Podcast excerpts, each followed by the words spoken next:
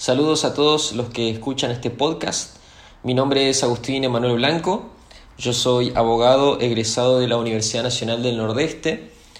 de la ciudad de Corrientes y soy magíster en Derecho Penal por la Universidad Autónoma de Madrid y me desempeño como secretario penal número uno en el Juzgado Federal número 2 de la ciudad de Resistencia. Asimismo, soy docente de la materia de Derecho Procesal Penal en la Facultad de Derecho de la Universidad Nacional del Nordeste. El tema que vamos a tratar en el presente tiene que ver con las medidas de coerción personales durante el proceso penal, enfocándonos en la prisión preventiva y su tratamiento en el Código Procesal Penal Federal, el cual ya rige en todas las provincias de, perdón, en las provincias de Salta y Jujuy y su implementación se encuentra próxima en el resto del país. No obstante ello, se remarca que la Comisión Bicameral de Monitoreo e Implementación de dicho código ha dispuesto que ya rija para todo el país una serie de artículos entre los que se incluyen los artículos 210, 221 y 222 que tratan sobre la materia que vamos a hablar el, día de hoy. Muy bien, entonces, eh, sentado ello, primero que nada tenemos que eh, recordar y resaltar que a través de este nuevo código se parte del paradigma del sistema acusatorio, es decir, se acaba con el sistema mixto que hoy por hoy impera en el Código Procesal Penal de la Nación vigente y que también es el que se aplica aún en diversas provincias de nuestro país. Sabemos que este mm, digamos, a través del sistema acusatorio lo que se impone es la división de roles, es decir, ya no tendremos más un juez de instrucción como, como existe hasta el día de hoy, sino que tendremos bien divididos, por un lado, el fiscal federal, que es quien tendrá la función de investigar y será el titular de la acción pública, por otro lado, por supuesto, tendremos la defensa y, en definitiva, el juez durante la etapa de investigación será el llamado juez de garantías o juez de control, como se lo ha llamado en otros sistemas procesales. Entonces,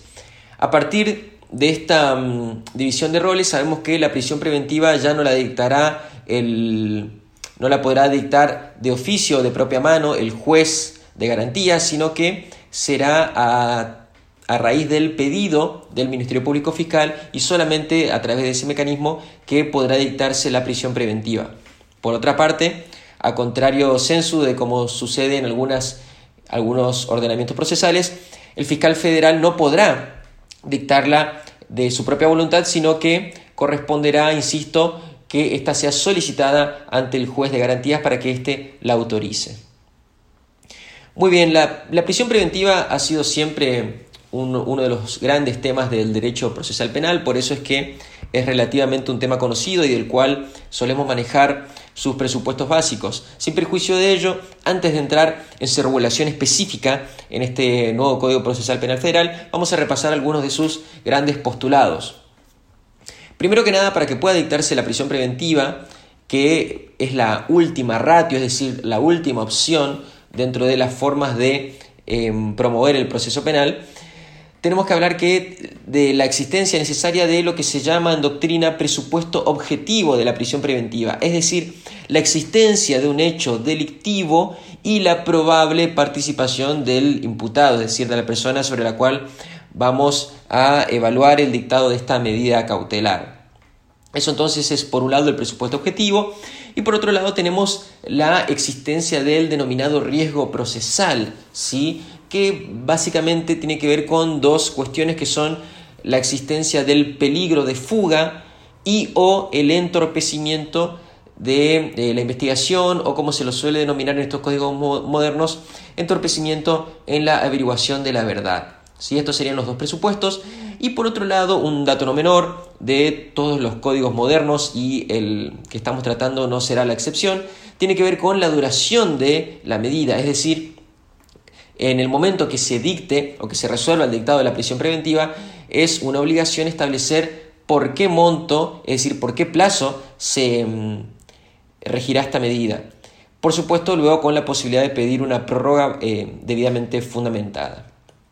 Muy bien, ahora sí, adentrándonos en su regulación en el Código Procesal Penal Federal,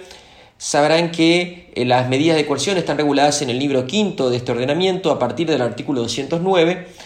que establece los principios generales primero que nada y se remite a los artículos 15, 16 y 17 de este código que tratan básicamente sobre las condiciones carcelarias, haciendo una remisión al artículo 18 de nuestra Constitución Nacional, que las restricciones de derechos fundamentales deben ejercerse de conformidad con los principios de idoneidad, razonabilidad, proporcionalidad y necesariedad, y que las restricciones a la libertad solo podrán fundarse en la existencia de peligro real, como ya lo dijimos, de fuga u obstaculización de la investigación. Asimismo, se remarca que las medidas, como ya lo hemos dicho, son estas medidas de coerción son excepcionales y no podrán ser impuestas de oficio por el juez, sino solo a pedido de parte. El artículo 210 detalla el abanico de medidas de coerción personales que pueden dictarse en el marco de un proceso penal, y estas son la obligación de someterse al cuidado o vigilancia de una persona o institución determinada, la obligación de presentarse periódicamente ante el juez o ante la autoridad que lo designe, la prohibición de salir sin autorización previa al ámbito territorial que se determine, la posible retención de documentos de viaje, la prohibición de concurrir a determinadas reuniones o de visitar ciertos lugares, el abandono inmediato del domicilio si estuviéramos, por ejemplo, ante casos de violencia de género, la prestación por sí o por un tercero de una caución real o personal adecuada, la vigilancia del imputado a través de un dispositivo electrónico como por ejemplo suelen ser las tobilleras electrónicas, o el arresto domiciliario, y por última instancia, en el caso de que todas estas medidas no sean suficientes, la prisión preventiva. Esta prisión preventiva que, conforme al artículo 218, nos dice que corresponde en función de la gravedad de las circunstancias y naturaleza del hecho, así como de las condiciones del imputado, que sirvan para decidir qué cosa, lo que ya lo dijimos, los criterios de peligro de fuga o entorpecimiento del proceso previsto por este código. Asimismo, este mismo artículo establece que la prisión preventiva no procederá cuando, según las características del hecho y las condiciones personales del imputado, pudiera resultar una aplicación, una, la aplicación de una condena condicional en los delitos de acción privada o cuando se trate de hechos cometidos en el ejercicio de la libertad de expresión o como consecuencia de la crítica en cuestiones públicas. Bien,